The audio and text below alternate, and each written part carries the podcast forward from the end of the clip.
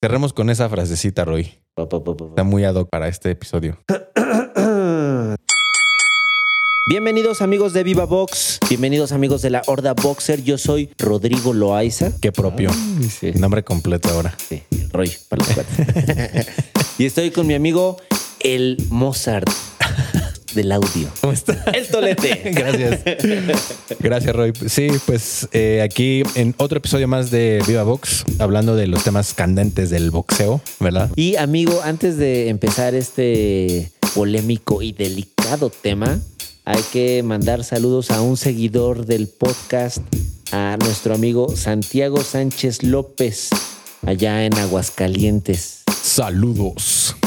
Saludos ahí a este joven que quizás algún momento se acerque ahí al, al boxeo. Muchas gracias por escucharnos, Santiago. Un fuerte abrazo ahí a Aguascalientes. Un saludazo para allá. Bueno, por allá no, en Aguascalientes. Nos vemos en la Feria de San Marcos. El día de hoy vamos a hablar sobre un tema que ni me acuerdo cómo salió. Creo que de repente empezamos a hablar en, en un entrenamiento o algo así sobre, sobre estos temas que cada vez están viendo como más, pues son más comunes, como muchas áreas del deporte y específicamente en el caso del box, como es un, una disciplina que, a pesar de que pues, es dura, no es ruda en- en el desempeño físico, pues en la parte mental es otra cosa totalmente diferente, ¿no? Te, te hace notar como al final del día, a pesar de que hay máquinas en el ring, siguen siendo seres humanos. El boxeador es un deportista que ya de por sí expone su salud, expone, eh, ya hemos visto casos en que, bueno, pues se pierde la vista, se- hay fracturas, hay lesiones cerebrales graves, pierde la vida, uno está expuesto. Y le sumas el factor eh, mental bajo el que uno está sujeto por todo, todo lo que rodea los medios de comunicación, la preparación, el, tipo de vida que puede llevar cada uno, bueno, pues muchas veces lleva a una crisis mental a, a los boxeadores y como decías al inicio, se fueron acumulando muchos casos en muy poquito tiempo y vamos a tratar en específico a tres boxeadores. Vamos a iniciar con tu favorito. Vamos a iniciar con el caso de Ryan García. Fíjate que ya con el tiempo ya no me ha caído tan mal, creo que porque ya no lo he visto tan seguido. y, y- y más allá del hate, o sea, sí, no, no voy a negar que evidentemente tiene haters, saludos allá al queso. Este.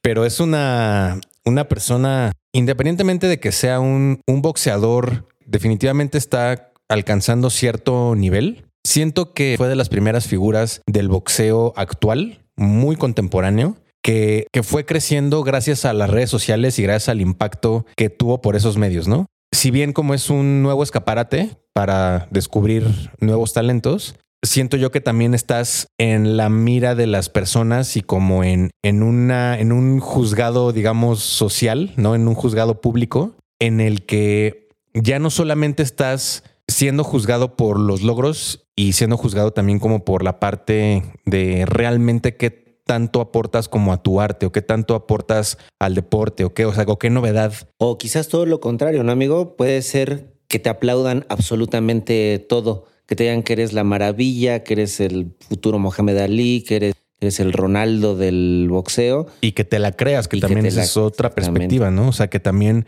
siento yo también que, por ejemplo, Ryan García nació en una época en las que las redes sociales no estaban tan en los extremos, ¿no? Ahora vemos, creo que es más común en, el- en lo que tú me digas, ver cómo siempre están como estas dos caras de la moneda en la que ya no se llega como a una conversación intermedia, sino que ya es el extremo A y el extremo B, ¿no? O sea, ya es como, como dos ideologías completamente diferentes en la que estás a favor o estás en contra. Y si estás en contra, es a veces como estar en contra de la persona. Empezaron a hacer que Ryan García creciera como una figura pública más que como un deportista, ¿no?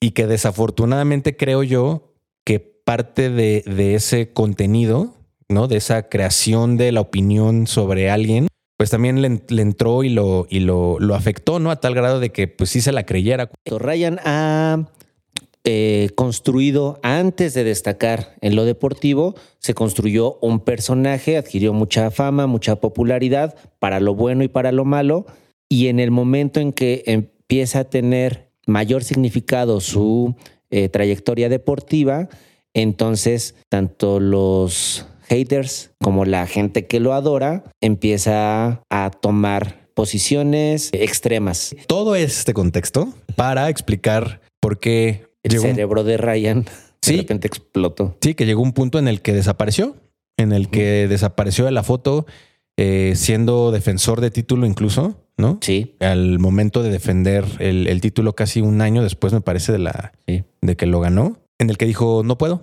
no puedo pelear. Sí, no.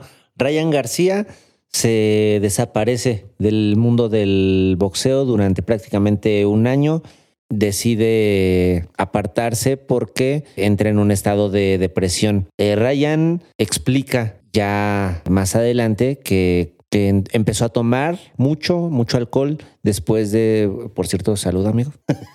Estamos deprimidos. Todos deprimidos. Cada grabación estamos deprimidos. Súper deprimidos.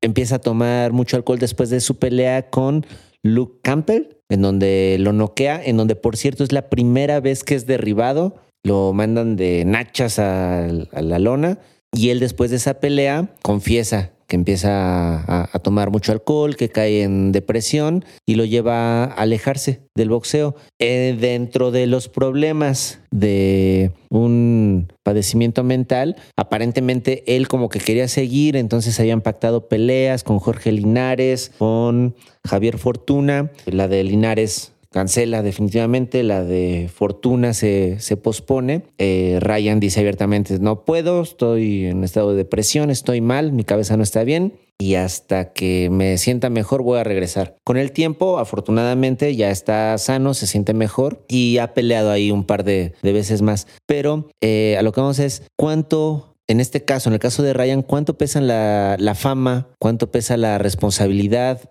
Además, en un deporte que te lleva al extremo. Yo, yo creo que uno de los, uno de los grandes atractivos, tanto para los practicantes como para el público, es que el boxeador eh, lleva al límite sus capacidades, lo, lo, físico, lo mental, lo espiritual, si quieres, estás expuesto. Hay, hay, muchas cosas que en muchos momentos estás vulnerable y si a eso le sumas todo este tren que construyó Ryan García, bueno, pues llevó a que cayera en una, en una depresión. Creo yo que el caso de Ryan García fue uno de los primeros casos en el, en, en el box en el que realmente se ve como la influencia que puede tener ya las, las redes sociales y la voz del público en cuanto a crear un perfil que tal vez exista en, en, el mundo digital, pero que en la vida real tal vez no existe, ¿no? Y que te lo creas tú, que se lo crea la gente que está a tu alrededor comentamos hace un momento antes de grabar, ¿no? O sea, la cantidad de información que a veces te bombardean personalizada 100% y de cómo eso puede afectar como el día a día, ¿no? Las actividades que realizas en todo el día, ¿no? O sea, de que es, o sea, Ryan siendo un chico de que ahora qué edad tiene, debe tener 23, 24. O sea, es parte de la generación que despierta y lo primero que hace pues, es ver su celular, ¿no? Pues imagínate, ¿no? Toda la, la caca que te cae ahí luego, luego. O sea, es lo primero que ves en el día, güey. Te despiertas y ves así. Gente que te puede amar y gente que te puede odiar, pero con. Y al extremo, güey, ¿no? O sea, al extremo totalmente. Y que es hasta como para. Hasta como para tomarlo uno en cuenta que es un simple mortal, ¿no? O sea, si eso pasa con las figuras mediáticas del ámbito que tú me digas, imagínate lo que hacen Juan Pérez, o en lo que hacen en personas de 14, 15 años, que, cuyos padres también, la generación de arriba, pues no está educada también como para manejar ese tipo de sobrecarga de información en un medio digital, ¿no? Es para considerarlo, ¿no? O sea, las, las cosas que, que ahora se tienen que tomar en cuenta en cuanto a educación digital sobre los mensajes y la información que puede consumir una persona que, que lo primero que hace en el día es ver quién le posteó y cuántos likes tiene en Instagram o en TikTok, ¿no? Nota ahí para la SEP. Hay que, en serio, hacer una materia, una, una materia que, que, trate de ese tipo de salud mental. ¿Sí? Porque en serio. Sí, y relacionado a la parte digital, porque. Abres el Instagram para ver cosas que te gustan y chin, te encuentras con mensajes que dicen que les cagas, ¿no? Sí, y no es uno. Ajá, sí, sí, sí, sí. Se, requiere una gran fortaleza mental y bueno, ahí hay que aclarar, no estamos diciendo que, que quien ha pasado por esta situación, como los que vamos a seguir comentando, no tengan fortaleza mental o que sean personas débiles, sino que simplemente el, el mundo de los medios, en este caso, o tu situación muy personal te puede arrollar, te puede devastar y te puede llevar a estas crisis. Un, poquito y un poquito salidos del guion, podríamos meter ahí a Andy, este, ¿cómo se llama? Andy, Andy, García, cuando hizo Ocean's Eleven. Eh, cometió un error. es que era bien mamón con Julia Roberts. De por sí, desde El Padrino 3 no me gustó. Ah, sí, es cierto. Salió del padrino 3, seguro. no, con, Andy Ruiz quizás podría ir un poco en el mismo costal en el sentido de que a, él no las redes sociales, sino como lo que decías, la gente a su alrededor no lo cuidó, no lo protegió y Andy, eh, el destroyer, no cayó en una depresión aparentemente, pero sí en un vicio por el alcohol, entre otras cosas, y lo llevó a, pues, hacia abajo su, su carrera, ¿no? O sea, había estado luchando mucho, le había costado mucho trabajo, encontró una oportunidad, la aprovechó al máximo, logró ser campeón mundial y por no ser bien apoyado, eh, bien guiado, quizás eh, por la gente a su alrededor, bueno, ha perdido en lo deportivo, ha perdido prácticamente todo, lo hemos visto recientemente, perdió contra eh, Anthony Joshua en la revancha. Eh, le ganó ahí después de que fue derribado contra Chris Arreola de más de 40 años. Y luego con más técnica, con más calidad boxística, eh, recientemente contra el King Kong Ortiz de 43 años de mi edad, con muchas dificultades, muy cerrada la, la decisión. Pero bueno, el caso de Andy Ruiz, pues también le pesó la fama, le pesó el éxito. Sí, es, es delicado. Es, es, bien delicado. Que digo, en ese caso, ahí en es bueno, conectando esos dos casos en particular, ahí la tónica pues fue el equipo en donde estaban practicando, ¿verdad? Y bueno, ahorita estamos hablando de, de casos en los que aparentemente el, el, público, los medios, fue como determinante en, en, esa ruptura interna que, que los llevó a, a una crisis.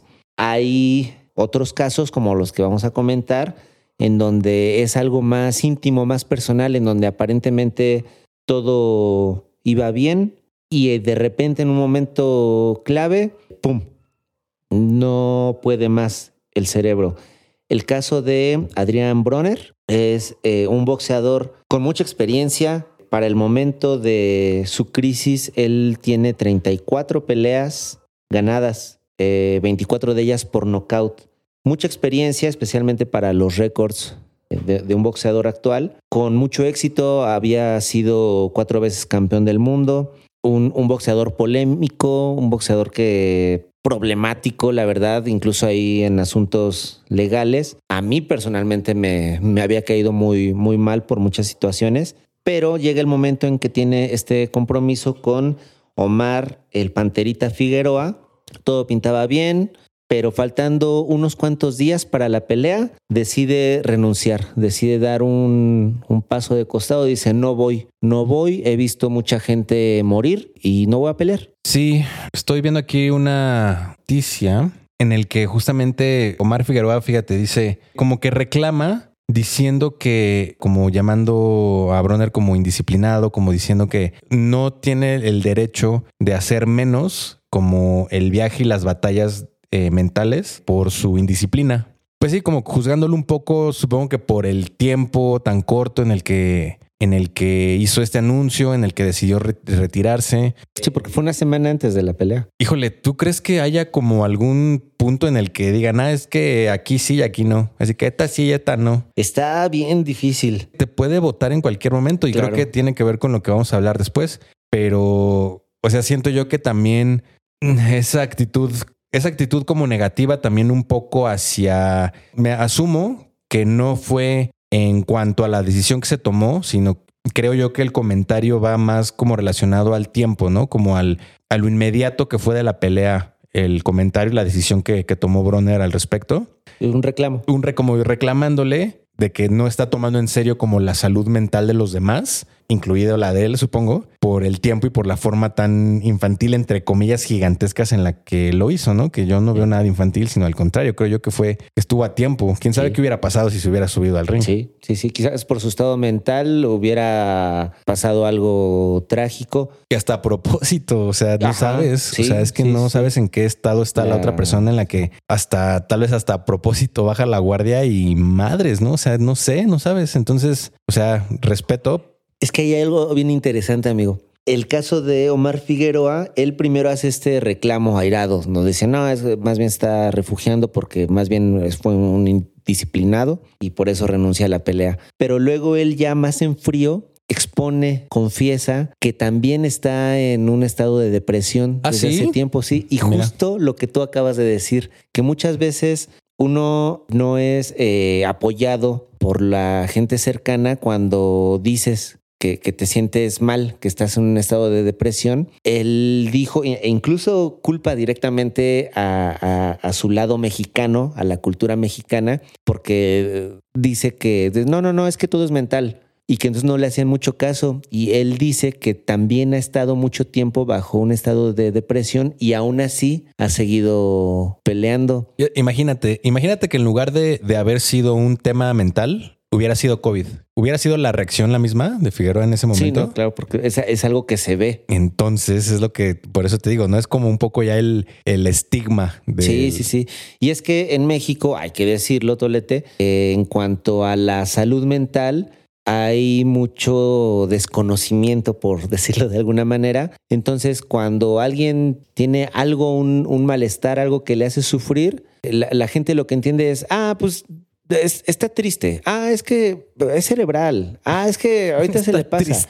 Es que échale ganas, ¿no? Y pues es muy grave porque realmente es un padecimiento físico. Yo, yo, siempre lo, he entendido así. Imagínate que, que llega alguien al doctor y le dice, este, oye, doctor, eh, me está dando un infarto.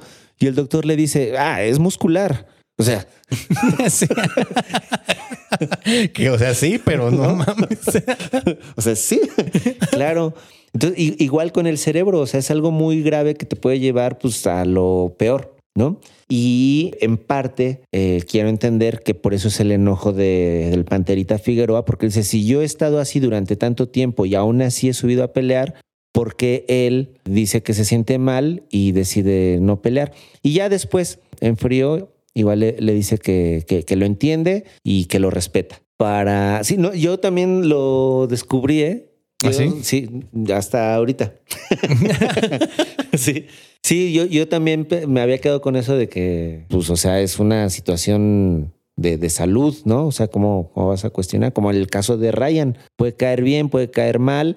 El caso de Bronner, insisto, a mí me cae muy mal, no creo que es una buena persona, pero eso es independiente de, del estado mental en el que puede estar y que en dado caso, como dijiste hace rato, mi querido Tolete, pues lo pudo llevar ahí a un autocomplot que lo llevara a... ¿Quién sabe? Sí, sí, la, la mente, la cabeza es muy, muy canija y no sabemos en qué momento. En el caso de Bronner fue unos días antes de su pelea con el Panterita, pero el caso de Alma Ibarra, eh, también conocida como la Conquistadora, es una chica regia que después de 15 años como profesional tiene la oportunidad de enfrentar a Jessica McCaskill por los cinturones, por todos los cinturones del peso welter. Y realmente eh, Alma no lo estaba haciendo mal. Eh, de hecho, yo creo que técnicamente fue superior a la estadounidense. Físicamente se veía más fuerte la de Estados Unidos, se, notaban mucho los golpes de poder, parecía que podía seguir peleando los 10 rounds por el campeonato, por todos los campeonatos de peso welter. Sin embargo, eh, llega el tercer round y dramáticamente en la esquina ella dice, no, no quiero seguir. Algo le dice su entrenador, le, seguramente le, le, pidió que, que siguiera y ella dice desesperada, no, no, solo quiero llegar viva a mi casa con mi hijo. Es lo que grita con con, mucha desesperación, con mucho dramatismo, y el entrenador entonces simplemente le da una palmada en el hombro y dice, ok, no va más, se detiene la pelea, por supuesto la estadounidense festeja y ya, pum, se, acaba la, la, pelea. Alma después decide anunciar su retiro y en ese anuncio también dice que, bueno, tenía seis meses ya con seis meses en un estado de depresión y que, bueno, aún así trató de luchar con ello y, y decidió subir al ring, pero pues en un momento clave dice, no, no voy más, siento que estoy en peligro, no quiero perder mi vida, se retira de la pelea. Entonces decías que se veía bastante bien, no estaba dando pelea, estaba dando buena pelea, justo en el tercer round conecta bien. Entonces anunció su retiro, no sé si haya habido como alguna declaración o algo que haya dicho, por lo que comentas fue muy abrupto, ¿no? O sea, fue como muy, eh, o sea, en el tercer round estaba dando pelea, o sea, no iba, no iba mal, digamos. Quizás pudo haber sentido la, pegada de su contrincante y, se sintió en riesgo. El, eh, Alma no es una boxeadora tan joven, tiene 34 años. Puede ser que sintió el golpe demasiado fuerte y se atemorizó. Es, posible. Digo, por el desempeño que, tuvo en esos tres rounds, la mexicana no, no se veía mal. De hecho, no se veía lastimada. Simplemente, pues, de un momento a otro dice no pero sí después declara que ya llevaba seis meses con depresión y dentro de todo eh, agradece a su equipo y aclarando que no la llevaron a la fuerza, sino por el contrario que ella nunca les, les dijo nada, que estuvo trabajando así y que ellos trabajaron haciendo lo, mejor posible, pero pues que en ese momento su, su cabeza no pudo más. Metiéndome ahí en el récord de Alma Ibarra, encontré que una de sus rivales fue precisamente Janet Zacarías.